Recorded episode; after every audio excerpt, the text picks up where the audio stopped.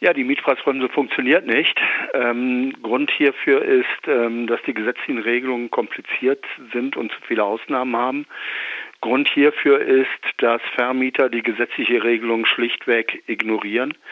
Und von daher sind die Aussagen, dass knapp die Hälfte aller Wohnungsangebote gegen die Regelungen der Mietpreisbremse verstoßen, wahrscheinlich eine sehr konservative Schätzung. Wir haben als Deutscher Mieterbund vor ungefähr einem Jahr eine vergleichbare Untersuchung gehabt und haben festgestellt, dass von den auf Immobilienportalen angebotenen Wohnungen quasi 80 bis 90 Prozent eine über die gesetzliche Regelung hinausgehende Mietpreisforderung auswiesen. Und liegt das Problem dann eher schon in der Planung, also dass diese Mietpreisbremse schon in der Planung Fehler aufweist oder Lücken aufweist, oder liegt es dann an der Durchsetzung? Ich denke, die gesetzlichen Regelungen zur Mietpreisbremse haben ähm, zwei Geburtsfehler. Das eine ist zu viele Ausnahmen, zu kompliziert man kann sich als Mieter nicht hundertprozentig darauf verlassen, dass die Grenze tatsächlich bei der ortsüblichen Vergleichsmiete plus 10 Prozent liegt, weil der Vermieter über diese Grenze hinausgehen darf, wenn er im früheren Mietverhältnis schon entsprechend hohe Mieten gefordert hat oder wenn er zwischenzeitlich umfassend energetisch modernisiert hat. Das alles weiß der Mieter nicht, wenn er den Mietvertrag abschließt und von daher weiß der Mieter auch nicht, ob er sich tatsächlich mit Erfolg auf die Mietpreisbremsenregelung berufen kann oder nicht.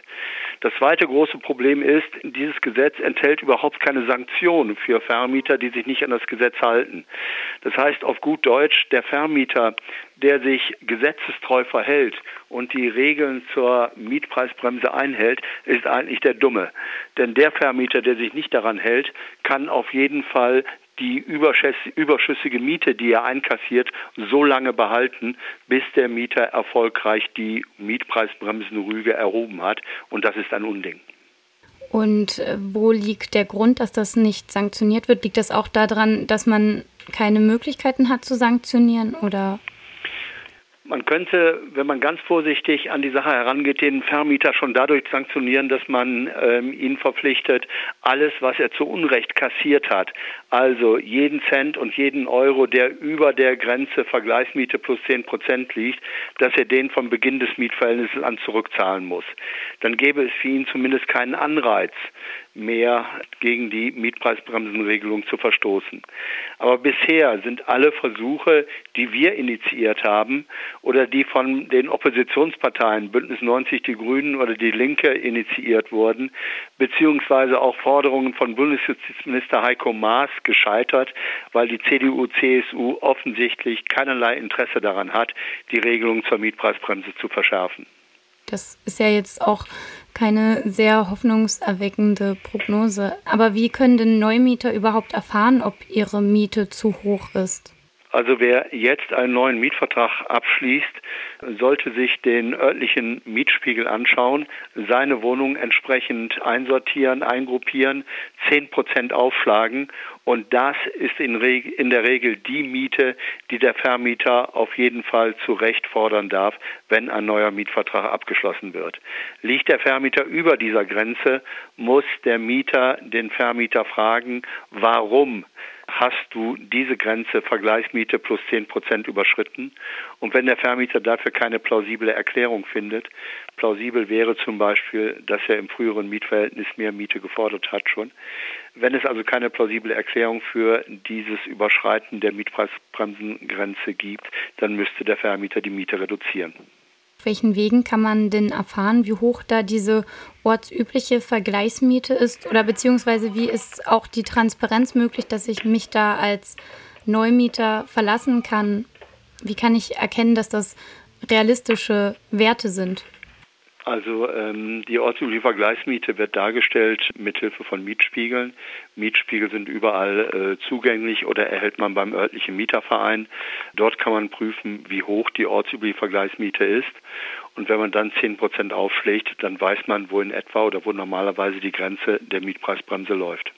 Was könnte jetzt ein Mieter gegen so eine zu hohe Miete unternehmen? Also Sie haben vorhin schon angesprochen, als es um die Sanktionierung ging, dass es die Möglichkeit gibt, das nachträglich noch einzuklagen. Wie würde denn so ein Verfahren aussehen? Also es macht ja keinen Sinn für den Mieter, einen Verstoß gegen die Mietpreisbremse zu rügen, wenn er den Mietvertrag noch nicht abgeschlossen hat. Dann würde er ja niemals die Wohnung bekommen und niemals den Mietvertrag unterschreiben können.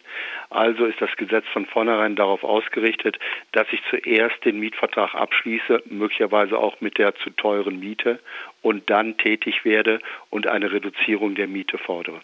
Sie können ja da vielleicht eine realistische Einschätzung geben, wie viele der Mieter treiben diesen Aufwand dann tatsächlich? Bisher haben nur sehr wenige Mieter die Möglichkeit genutzt, über die Mietpreisbremse ihre Miete zu reduzieren. Aber die, die es versucht haben, haben bisher vor Gericht alle Recht bekommen. Und wie unterstützt da der Deutsche Mieterbund?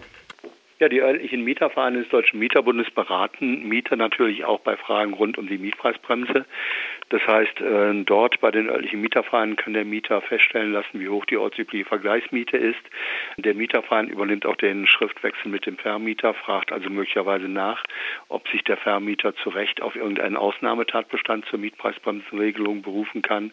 Und wenn ähm, alles nicht hilft und der Vermieter nicht einsichtig ist, würde der Mieterverein auch bei der Durchsetzung der Rechte helfen. Das heißt letztendlich äh, den Vermieter entsprechend verklagen.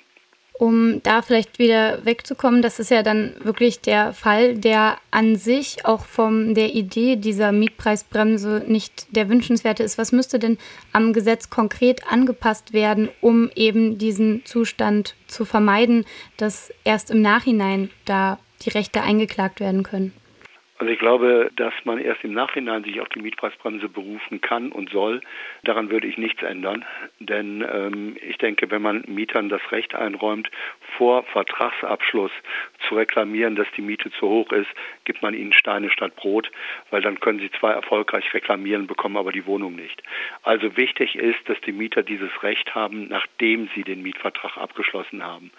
Die Mietpreisbremse müsste dann aber so ausgestaltet werden, dass sie möglichst keine Ausnahmen hat beziehungsweise müsste die Regelung so aussehen, dass der Vermieter immer dann, wenn er glaubt, er könne mehr verlangen als Vergleichsmiete plus 10 Prozent, dass er das bei Vertragsabschluss offenlegen muss.